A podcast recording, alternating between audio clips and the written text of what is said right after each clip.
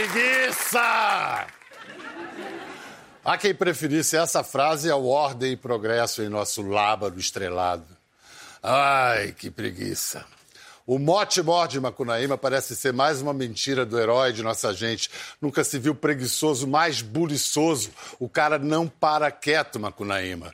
Tal qual seu protagonista, o livro é um livro sem nenhum caráter.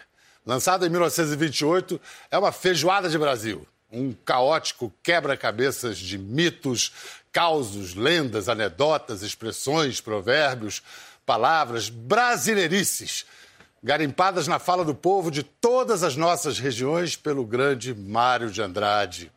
O caldeirão que Mário, o papa do modernismo, misturou tudo isso é um caldeirão, sobretudo de linguagem. A ambição dele era imensa: redescobrir o Brasil, reinventá-lo. De certa forma, ele conseguiu. Macunaíma nasce negro numa tribo de índios, depois fica branco. É ao mesmo tempo malandro e ingênuo lesado e hiperativo, doce e amargo. 91 anos depois, o mato onde nasceu Macunaíma anda queimando com velocidade. Mas o personagem não para de inspirar grandes artistas. A mais recente dessas leituras é uma montagem teatral grandiosa em cartaz no Rio, Macunaíma, uma rapsódia musical, que une a pesquisa musical da companhia Barca dos Corações Partidos com a inventividade cênica de uma das mais brilhantes diretoras do país, Bia Lessa. Ai, que falta de preguiça. Ai, meu Deus, que. Queridão. A última vez que você veio foi quando a gente estava falando do Grande Sertão, Veredas. da sua outra façanha. Grande Sertão Veredas, que você conseguiu adaptar para o teatro e fazer mais do que jus, né? Escalar aquela pirâmide. Sem comparação, já comparando, o que, que esses dois livros, Grande Sertão Veredas e Macunaíma, têm em comum e o que eles têm de diferente? O que eu acho que tem de comum, obviamente, são dois clássicos, dois formadores, assim. Eu acho que tanto Grande Sertão como Macunaíma são fundamentais para entendermos a vida, entendermos o ser humano. E de diferente, o que eu acho que tem de lindo é que o Grande Sertão ele é quase todo sempre uma reflexão. E o Macunaíma, ele é pura ação. A ação se dá, a reflexão se dá pela quantidade alucinada de ação.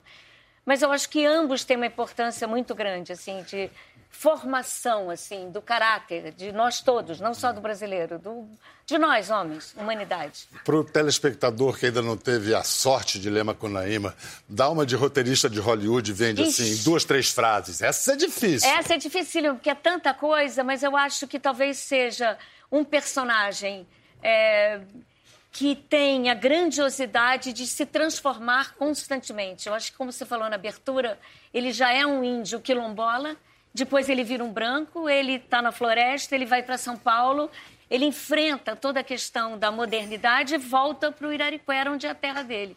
Oh, então, você fez? Fez, deu certo. Ah, ah. é uma saga imensa. Mas dentro disso são milhões de acontecimentos. E fala o Brasil de hoje ainda, né? Eu acho que essas obras, tanto uma como outra, vão falar sempre ao Brasil e ao mundo, porque são obras muito fundamentais e são ela realmente, por exemplo, no, no, caso do Macunaíma, é uma quantidade de sintomas que ele apresenta do que nós somos, de como estamos, de como vivemos. Tem uma coisa linda no, no, no Mário, que eu acho no Macunaíma, que o Macunaíma é o resultado de uma colagem gigantesca de muitas coisas que ele foi pesquisando. E eu acho que é bonito porque é como se ele frisasse isso, hoje em dia acho que é fundamental, a importância do diálogo. O que que conversa com o que o tempo inteiro. Então, é, no próprio texto, na própria estrutura, e a gente tentou fazer isso um pouco no espetáculo, uma quantidade imensa de citações para que tivesse ali uma conversa entre a criação louca brasileira, que é uma criação de fato pulsante, fervorosa. Então você falou ali, ah, me lembrou o Zé. Tem o Zé, tem o Antunes, o Antunes tem o Hélio, tem a Lígia Clark, tem o Arnaldo Antunes, tem a Betânia, tem Haroldo de Campos Augusto, Hélio Sica, para que tenha um pouco essa ideia que eu acho que tinha no Mário tão bonita, que é o máximo do pessimismo e o máximo do optimismo ao mesmo tempo. Quer dizer, uma obra que acaba com uma frase que é não tem mais não, acabou, e, ao mesmo tempo, a possibilidade da vida e da criação que nasce e no Brasil com uma forma linda. O Brasil pipoca a criação. Macunaíma é um livro engraçado, a peça tem momentos muito engraçados, mas o fim, o fim da, da, do seu Macunaíma é muito, muito triste. Você está é. triste, Bia? É, eu acho que estamos todos, né? Eu acho que também é isso, me identifico nisso com o Mário. Muito pessimismo, muita tristeza, porque eu acho que estar tá feliz hoje em dia é, é muito cinismo. Não tem como a gente estar tá feliz vendo essa quantidade de pobre. Você sai na rua, tem, sei lá, famílias e famílias de pessoas. Então, é, ao mesmo tempo, um otimismo imenso. Eu fico nessas duas coisas. Então, a peça tem hora que ela é uma quantidade tão grande de acontecimentos, com aquela coisa musical tão deslumbrante do pessoal da barca. E, ao mesmo tempo, quando acaba, acaba você dizendo não tem mais não e, e não tem mesmo mais não. Quer dizer, a Amazônia está sendo queimada mesmo. Aquilo para voltar ao seu que era. Aliás, eu li outro dia uma coisa linda que a gente tem a ilusão que a Amazônia é virgem. A Amazônia não é virgem. A Amazônia é resultado de todos os uh, milhares de tribos indígenas que passaram por ali, trazendo sementes da, da, da, das Américas todas, e aquilo foi se fazendo. Quer dizer, aquilo não é só uma flor, aquilo já é um jardim, aquilo já é aculturado. O que é, dá razões para menos pessimismo. É, mais ou menos, porque é, para que aquilo volte a ser o que é, são muitos e muitos e muitos anos de uma outra coisa que nunca será o que era. Então, eu acho que de fato é grave assim. Fizemos uma civilização chinfrim. E não estou falando do Brasil, só a questão política, não, mas acho mesmo, o mundo está chinfrim. Também. Então vamos falar de arte. Vamos. Porque você sabe, a arte irrita a vida, né? e vice-versa. Essa é boa. É. Né? O primeiro parágrafo de Macunaíma. No fundo do mato virgem nasceu Macunaíma, herói da nossa gente. Era preto retinto e filho do medo da noite. Houve um momento em que o silêncio foi tão grande, escutando o murmurejo do Urariquera, que a Índia Tapanhumas pariu uma criança feia. Essa criança que chamaram de Macunaíma. Vamos ver como Bia Lessa encenou esse primeiro parágrafo.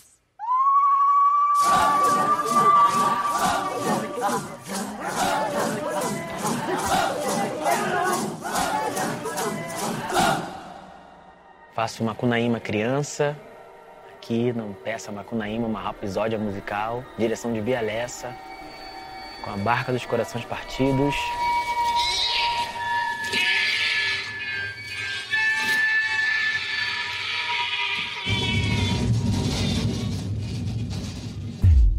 Bia, ela falou desde o início assim: nós vamos trabalhar num lixão. É um lixão. A Naima vai nascer num lixão. E tem a imagem de um concreto, concreto. E uma florzinha que nasce desse concreto. Tem uma esperança ali. Então a Bia, eu acho que ela traz isso. É a vida querendo existir, né? E é parido pela grande mãe, que é a mãe Tapaiumas, que não pare só uma Cunaíma ele pare o Macunaíma, ele pare os irmãos, ele pare, ela pare os, os outros membros da tribo, ela pare o mundo todo. Tudo que eu fazia assim, o pessoal falava, pô, tu é parecido com um grande Otelo, hein? Que tu não faz tal? Mas ficava uma coisa assim, eu nunca procurei imitar ninguém. Porque a gente tem que achar a verdade na gente. Se é parecida, por que aconteceu, né? O Macunaíma é a liberdade, o Manap é a sabedoria e o Jigué é a força. E é isso que estão querendo tirar da gente. E não, não, pode fazer isso com a gente, que a gente tem direito a tudo, a tudo, a tudo, tudo que está aqui nesse mundo é nosso. E temos direito a tudo isso. E essa Macunaíma é isso, é tudo meu. Sou índio, sou preto, isso é tudo é meu.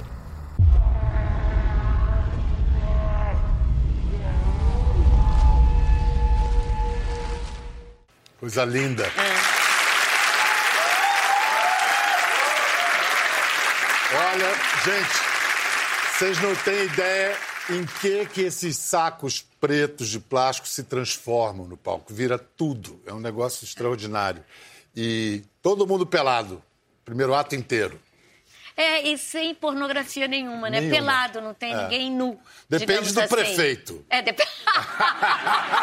do governador, isso Do várias, governador, várias das autoridades das constituídas. autoridades. Mas não tem pornografia, é um nu pelado, não é um nu escondido, é um nu de criança, é um nu, é um nu nu, porque nascemos nu pelado, pelado. E essa coisa que só no teatro, né? Os plásticos, o saco plástico vira tudo.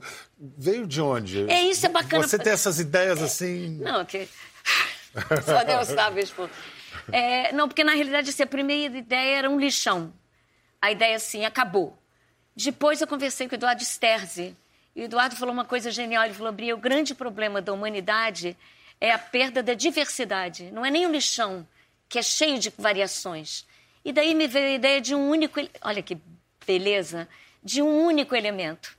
E daí também. Associado ao lixo, que é o saco Exatamente, aquela lixo. coisa vulgar e ao mesmo tempo tão da contemporaneidade que é o plástico. Olha, o Hugo Germano, que a gente acabou de ver, é o primeiro dos três atores que interpreta o Macunaíma na peça. E vendo o, o Hugo, não dá para não lembrar de Grande Otelo, que foi Macunaíma é, no filme, de Joaquim no Pedro. filme de Joaquim Pedro de Andrade. A cena do nascimento de Macunaíma no filme é uma- um clássico do cinema brasileiro, antológico.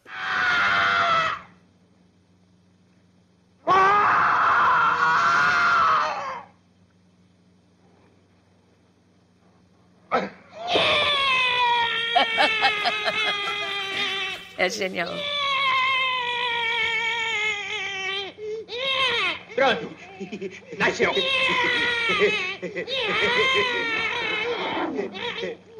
É homem, mãe. Olha só a cara dele, mãe! Não é bonitinho? Gente, que menino feio danado. Ah, já também não é nenhuma beleza, não. Chora não, irmãozinho. Chora não. Feiura não é documento. Que nome ele não vai ter, não? Macunaíma. Nome que começa com Ma. Tem Macina. Macunaíma! Herói da nossa gente!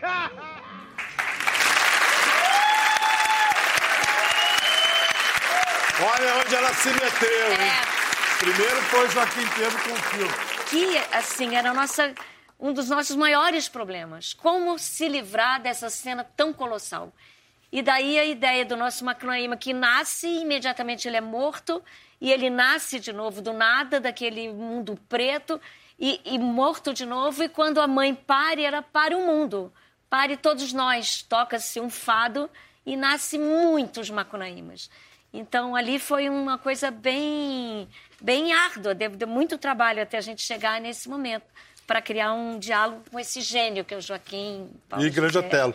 E Grande que eu, Foquinha, começando a trabalhar em televisão, numa das primeiras entrevistas que eu fiz em 83 foi com o grande, Ai, grande Otelo. jura? Ah, ele falando aí. Você já disse que o brasileiro tem que ser macunaíma. O que, que é ser macunaíma?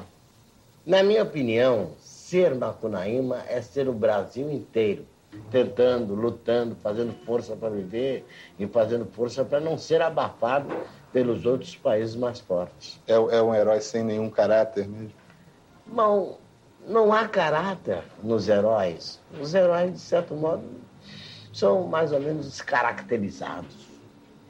O, o- o brasileiro, então, não tem o nenhum caráter? o brasileiro, não, o brasileiro tem o cara, tem caráter, mas o jeitinho do brasileiro é que faz com que ele pareça que não tem caráter. O brasileiro é um povo de muito caráter, eu tenho certeza disso. Apenas cercado de um lado, cercado do outro, cercado dali, cercado daqui, cercado por cima, ele tem que dar um jeitinho, né? Que maravilha. No fim, é uma resposta macunaímica. Totalmente, É, por ali. bastante. Olha, a Bia se defrontava não só com esse filme, mas com a lendária montagem de Macunaíma de Antunes Filho, em que ela atuou Isso. como atriz. E então acho que foi de 78 a montagem, né? Foi. Estreou em 78, não fez sucesso só no Brasil, fez sucesso no mundo todo. O Macunaíma, daquela montagem, vai entrar no palco Ai, agora. beleza. Recebam Cacá Carvalho! Cacá, vou repetir a pergunta que eu fiz pro Otelo em 83. O que é ser Macunaíma? Ai, nossa. É... Bom, quando eu fiz, eu e mais 20, porque foi um processo de um ano para que acontecesse, é, em 77, 78, é, eu tinha 23 para 24 anos. Menino. Era. Então eu não, não, eu não tinha consciência da dimensão da obra, do personagem, de tudo. É impossível ter. Então, eu fui conhecer a obra, visto que eu entrei para fazer o espetáculo e não sabia. Eu, entrei, fui levar uma amiga e acabei sendo aprovado. Foi uma situação. Essa história um é muito boa, né? lindo. É, é essa uma história. maluca. Você assim, já que- contou muitas vezes, É. mas conta mais uma, por favor. Não, não. Você estava vendo o teste de não sei quantos atores e você Era, levantou. Eu fui levar a Eliana Estevam, uma amiga, eu estava voltando para Belém daí há dois, três dias, e nós tínhamos ido passar uma despedida numa praia em São Paulo, no interior, e ela lia de mais um livro. Vamos brincar e tal, tá curtida. Aí ela disse, não, tem que ler esse teste e tal. E aí ela estava muito nervosa, como estou aqui agora, e aí ela pediu para que eu acompanhasse. Entramos naquele Teatro São Pedro, cheio de gente, e eu vi aquilo, falei, "Pô, gente, muita gente e tal, e vi que tinha uma grande mesa aqui assim, com umas pessoas de costas, a plateia lotada, e tudo. E eu fiquei ali. E quando eu vi, entrou um palco um amigo que já foi embora, chamado Amori Perassi, e começou a fazer uma cena parada, que hoje em dia eu sei que é a cena onde ele xinga que ele não quer mais, ele não veio ao mundo para ser pedra, ele vai virar uma estrela, isso o deixa indignado e tal. Eh, e eu ouvi aquilo, eu fiquei encantado por ver o Mauri. E me meti, falei assim, ah, Mauri, vai, te joga, o camarada tá puto, né? Aí uma pessoa virou de costas e falou assim, mas deixa para fazer na hora que você for fazer. Não, eu não vou fazer. Então, como você está se metendo no trabalho do outro, começou a ser assim, todos riam, porque, sabe, era o último dia de teste. Mico, eu paguei grande. Era o Antunes. E- Esse era o Zé Alves Antunes Filho. Estava ali Burilo Alvarenga, Antunes Filho, eh, Can- pessoas da João comissão, Cândido. né? Era, tudo- Comissão, sabe, era a comissão que julgava, né? E aquilo, como riram muito da minha cara, que foi me dando nervoso. Eu falei, me dá esse papel aí, Mauri. Fui, me tranquei, tinha um teatro pequenininho lá em cima, o Teatro São Pedro. Eu fui, estudei cinco minutos, falei, estou pronto. E aí eu fui lá e fiz uma coisa, que eu não sei dizer o que fiz. Não posso saber o que fiz. Foi uma coisa contra o fato de eu ter vindo de Belém, do Pará, de onde eu sou, para tentar a vida em São Paulo e não ter conseguido. Eu estava voltando, contra tudo que estava errado, contra aquilo ali, porque não. Então, tudo. Saiu uma resposta. Acabou, ficou aquele. Ninguém manifestou, ninguém nada. Ele falou assim: quero falar com o senhor. E fui, me levou para um lugar lá no Teatro São Pedro, onde depois acabou sendo meu camarim. E falou assim: eu quero você fazendo o Macunaíma mas ninguém pode saber quando sair daqui. E ali começou uma coisa entre eu e esse homem, a quem eu devo muito da minha vida, que chama-se Antunes Filho. E é lindo isso porque A ele! A ele!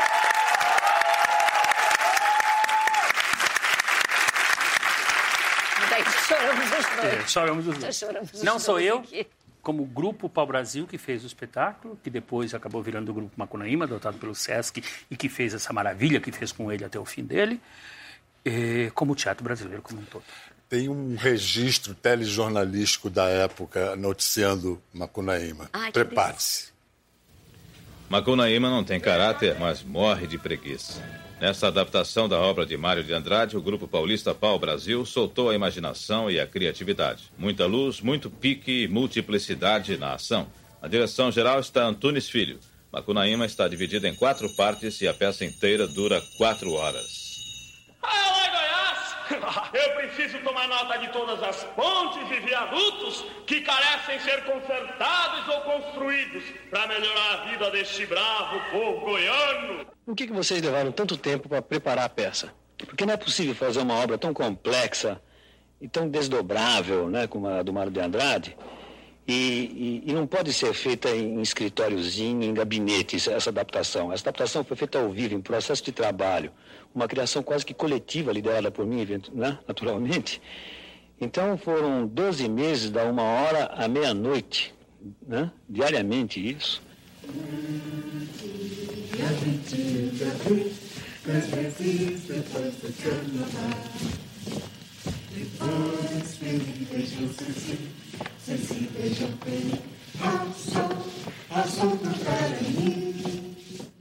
Começou a cantar junto. Você ainda sabe tudo de cor? Se começar, você sabe a peça de cor ainda. Deve eu saber. sei a peça de dentro toda, porque ela tá vivendo, ela vive em mim, não é? Ela vive em você até hoje. Ela vive, ela vive. A coisa mais linda é que ela vive em muita gente que assistiu, sabe? É verdade. É, porque foi um dos maiores eventos da história do teatro brasileiro, mas foi mundial o fenômeno. Né? As coisas que aconteciam em Nova York. Dava fila, a fila Não, dava gente, volta em quando eu fiz em Londres, Em Londres, em Londres fez... teve uma coisa que era linda. Eu era também muito menina. Eu falava, Antunes, mas como é que ia mostrar isso lá? Do terceiro para o quarto ato, era um aplauso que não parava. Eram dez minutos de intervalo, a gente ia para o camarim, se arrumava, voltava. A plateia continua aplaudindo, continuava. Era uma coisa. Realmente, é, eu acho que o Antunes ali, ele trouxe para o teatro brasileiro, elevou o, teatro brasileiro ao, ao- ao que havia de melhor de teatro no mundo. Foi uma mudança estrutural do teatro, uma coisa muito possante. E, sei lá, para nós, eu fiquei menos tempo com o Antunes, mas é, é muito transformador. O Antunes é uma pessoa que entra para ficar. Ele foi, ele foi todos nós, mas ele coordenou de um modo de modo tão maravilhoso que ele fez um trabalho que que comovia todo mundo. Em Nancy, em Nova York, Paulo Francis nos levou para era nos cicerone- ciceroneou em Nova York e tudo. Ele, ele era impressionado tudo que ele levava. Jerry Lewis vendo era uma loucura. Você está entendendo? Foi uma coisa que não dá para explicar quatro horas em português. É isso que é lindo. E todo mundo entendia Sabe, isso tudo. que era lindo. Ah, Tinha ah. uma pequena sinopse, né? Obviamente, Sim. com aquelas coisas, como ópera. Não é? Um libreto. É. É lindo. Vem cá, vamos botar mais uma pessoa nessa conversa. Um cara que finalmente. é, alguém finalmente escreveu a biografia de Mário de Andrade. A biografia. ah, definitiva nunca é, mas nunca tinha sido feito algo de tanto fôlego, de tanta rigor na pesquisa. Então vamos receber e aplaudir o jornalista Jason Tércio. Isso é do, do Samba da Portela, não, né? Sim, sim. De 1975. Exato. Ou seja, seis anos depois do filme do Joaquim Pedro. Jason, bem-vindo. Obrigado. Por que, que ainda não tinha sido feita essa biografia Vera? Por que, que precisou vir um jornalista para fazer isso? Bom, a primeira vez que se falou na necessidade de uma biografia do Mário de Andrade foi em 1970, quando se homenageou o Mário de Andrade pelos 25 anos da morte dele. Né? Então, um jornalista chamado Hélio Damante, ele escreveu um artigo e, em determinado ponto, ele falou isso já está na hora de alguém escrever uma biografia do Mário de Andrade. Infelizmente, por diferentes motivos, dizem que a família e os parentes não colaboraram muito, mas enfim, eu realmente não procurei saber, eu, eu procurei apenas levar em frente o meu trabalho, porque na verdade o Mário de Andrade é um verdadeiro sonho de consumo né, para um biógrafo, um prato cheio. Um personagem Infinito, riquíssimo. É, Né? porque eu considero ele um dos cinco grandes escritores brasileiros de todos os tempos, né? Pessoalmente, a gente tinha uma imagem de um, de um Mário mais taciturno, mais, mais recolhido. O seu livro mostra que não era isso, ou pelo menos não era só isso. É, inclusive isso aí foi uma das surpresas que eu tive, né? Porque a imagem pública conhecida do Mário de Andrade é justamente essa, do intelectual austero, né? intelectual de gabinete, é, católico, que vivia só pensando em hóstia, missa, procissão. E, no entanto, eu encontrei um Mário de Andrade sociável, alegre, festeiro, que adorava carnaval e tinha assim, um- uma enorme capacidade de conviver com diferentes grupos, né? apesar de polemizar muito. Então, essa, essa imagem aí realmente que predominou até hoje, acho que está definitivamente enterrada. né? É, Que outros pontos principais, assim, que o livro corrige sobre Mário e sobre Macunaíma? Sobre Mário, principalmente. Olha, na verdade, eu acho que o livro todo ele é cheio de uma, digamos, uma releitura né, da história do Mário de Andrade e do modernismo.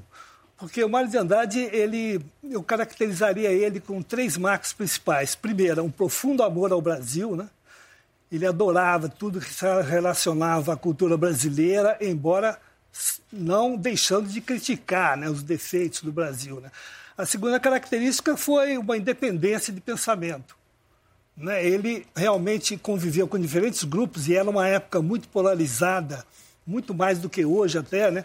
Havia diferentes grupos, por exemplo, no modernismo mesmo, o grupo do Oswald de Andrade, Pau Brasil, depois ele criou a antropofagia, o Menotti Del Pique criou o movimento verde amarelo, na política havia os integralistas e também os comunistas.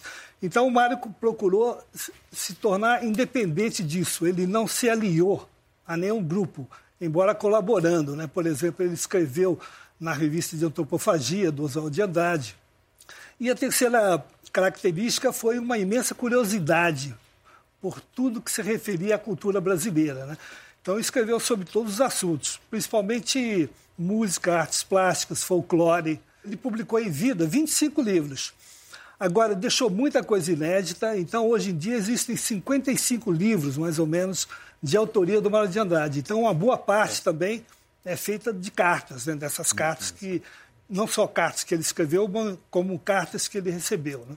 Olha, eu vou mostrar aqui um, um, tesourinho que o Renato Terra encontrou, que é um depoimento de, de uma irmã e de uma prima do Mário de Andrade. Depois você comenta para dizer se é lenda familiar ou é verdade. Escrito em Araraquara, numa semana em que ele passou na chácara de Pio Lourenço Correia. Eu e meus irmãos assistimos uh, ouvimos, fomos os primeiros ouvintes de Mucunaíma. Assim como se fossem histórias em quadrinho, contadas, como se fosse uma história para criança. E ele sempre parava na hora mais cruciante. Por exemplo, na hora que Macunaíma então caiu no caldeirão e parou. Isso foi um suspense geral. E aí todos nós gritamos, num caldeirão de azeite, num caldeirão de, de água quente, num caldeirão. Inventamos tudo que era possível imaginar. E ele mais tarde nos contou que foi para ele um desespero. Ele passou a noite em claro para descobrir uma coisa que nós não tínhamos dito.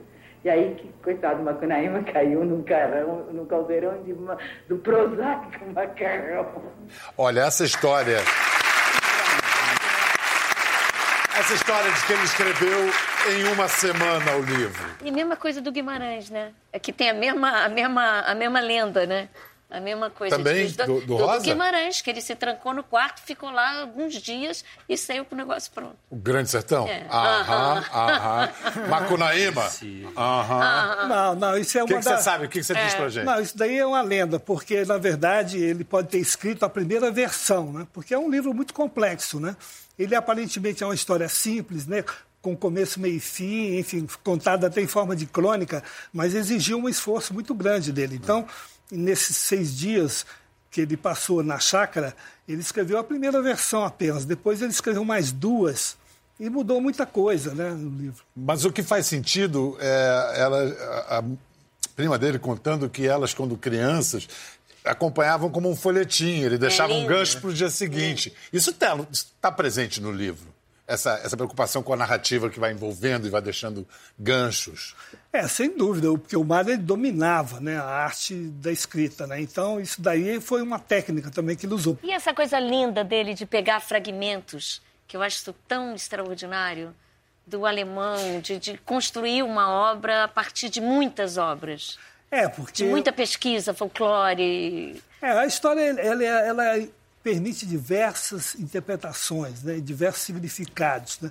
Mas um significado que é muito comum e que ele negou é que o Macunaíma seria um símbolo do homem brasileiro. Isso. Ele disse que não é isso. E realmente eu acredito que, embora vocês falaram, inclusive, aí anteriormente, sobre o pessimismo né, da obra, né, no final dele. Agora, a obra é pessimista, mas muito crítica, porque o Mário fala que o Macunaíma, no final, na última página, ele passou a vida ao léu e não se organizou. E aí morreu. Então é, é uma crítica muito ferina ao, ao brasileiro, aquele brasileiro que vive ao Deus dará, né? só, só achando que a vida é uma permanente liberdade, usufruindo de tudo que a natureza dá, sem realmente fazer algo. Acho bonito quando disso, ele né? fala que que o macunaíma é um sintoma, são sintomas. Não uhum. é que é exatamente, né? Não se trata de o brasileiro é isso, mas são uhum. sintomas. Eu acho essa palavra sintoma ali tão rica e é, sofisticada, complexa. Jason, é, antes de, de, perguntar sobre a questão da, orientação sexual de Mário de Andrade, vamos assistir um raro momento que a gente conseguiu de imagens em movimento, um filme em que Mário de Andrade aparece. Lá atrás. Olha lá. Olha lá aí. Imenso mesmo. Imenso, altíssimo. Mulato da maior mulataria. Mulato da maior É. Ele calçava quanto, Jason? É 45, né? 45. Portanto, dá para calcular a altura, É mais ou menos um 1,85. 1,85. É, por aí. Essa coisa de Mas- biógrafo fica com uma intimidade. Baixinho, né? Perguntar a cueca que ele usava, ele vai saber. Não, mas é, é, em relação a revelações, Em relação eu- à à É. correspondência que ele manteve com um jovem, romântica. É, Você isso- só dá a inicial desse jovem, H.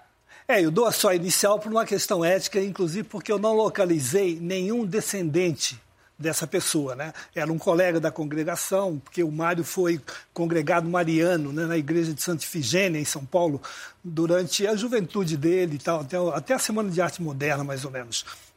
E aí fica evidente na carta que os dois tinham um caso e tal, mas foi uma coisa temporária. Até porque os dois tomaram rumos diferentes. O rapaz foi para os Estados Unidos, o Mário começou aquela maratona, né, depois da Semana de Arte Moderna. Mas eu fui discreto por, por uma questão mesmo natural. Eu acho que, aliás, hoje em dia, com parada gay, com casamento gay, essa questão da homossexualidade do Mário não tem, acho que, grande importância. Claro que ganhou a importância porque foi uma coisa meio Mas você, tem, você, você se perguntasse qual era a orientação sexual dele, Ah, você sim. diria que ele era homossexual? Não, não, ele era bissexual. Eu deixo claro no livro, inclusive, que ele sentia atração por mulheres, ele teve casos com mulheres, e, inclusive sem necessidade de, de provar ninguém. Ou seja, ele escrevia nas cartas é, situações que ele tinha com, com sexo heterossexual. Né? Então, nesse caso, acho que fica muito claro isso. Escuta, é, um mal entendido recorrente é sobre a frase herói sem nenhum caráter. Também, de cada um de vocês, qual é a diferença entre um herói sem nenhum caráter e um herói mau caráter? Eu acho que a beleza do oral sem nenhum caráter é que ele se transforma o tempo É. todo. Essa é a grande Pra riqueza, é quer isso. dizer, a possibilidade do movimento. Isso é extraordinário. É, é engraçado que quando eles voltam para o Irariquera, a primeira coisa que eles encontram é a falta das saúvas. A formiguinha quen que não está meio, a saúva que não está lá, aquilo tudo que vai se perdendo. Que para o mal ou para o bem, digamos assim, é o que faz nós sermos o que somos. E isso eu acho extraordinário. E esse personagem que é o tempo inteiro um personagem que se transforma. Então a gente já sabe hoje em dia que a imobilidade é a morte. Não é à toa que defunto é duro. É, a- é a morte. Temos que ter A movimento. rigidez não é uma virtude Não da é uma vida. virtude isso lá naquela época. Então é extraordinário, né? Macunaíma são muitos. E tem uma frase no meio que diz: Eu não sou um, eu sou 300. Portanto, Então, não tem um ca- caráter. É, não tem um caráter, tem Tem 300. todos os Moderno, né? caracteres. Muito contemporâneo. Entendeu? Ele é né? muito contemporâneo nisso. Tão contemporâneo que eu, eu quero encerrar perguntando para os três. Cada um me deu uma pergunta, uma resposta. Ou pergunta, se quiser. É, Macunaíma é uma maldição sobre o Brasil ou é a nossa possível redenção? Ainda nos explica, Macunaíma? Eu diria que são os dois. Maldição e Eu redenção. acho que é isso que é bonito na obra, é essa mistura das duas coisas. A possibilidade de você lê-la de infinitas maneiras e com essa coisa linda, o máximo da destruição e o máximo da criação. Ele, ele é terrível porque ele, ele nos revela maravilhosos e nos revela condenados. Sabe? Jason? É, eu acho que daqui a 100 anos vamos continuar fazendo essa pergunta, né? Exatamente. Porque é esse, esse o grande barato das grandes obras de arte, né? Sempre está é, questionando e exigindo novas é, interpretações. Porque, na verdade, o Macunaíma é aquele era o herói sem identidade cultural, né? É isso que o Mário de Andrade se referia quando ele falava sem caráter.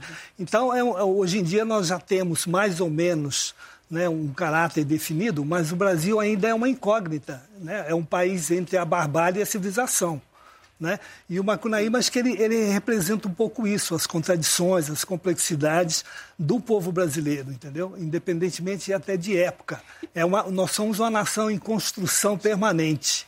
É, Como os é, dizem, né? inclusive, que nós somos uma construção em ruínas.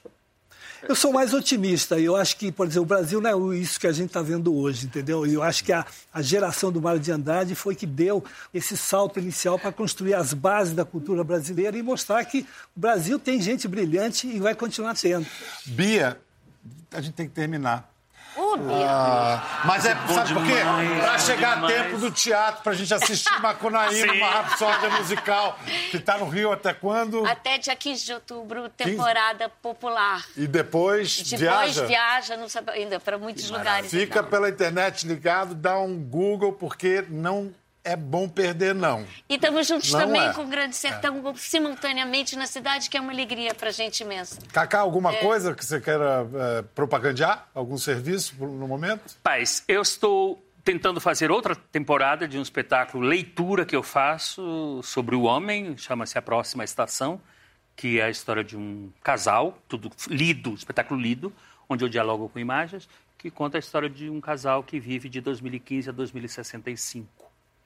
Um futuro distópico, onde os valores são outros e a única possibilidade revolucionária é o amor. E Jason, o livro espero esteja vendendo como bolinhos quentes. Sem dúvida, mas eu termino com uma frase do Guimarães Rosa. Hum. Ele falou: Todos nós viemos do Mário de Andrade.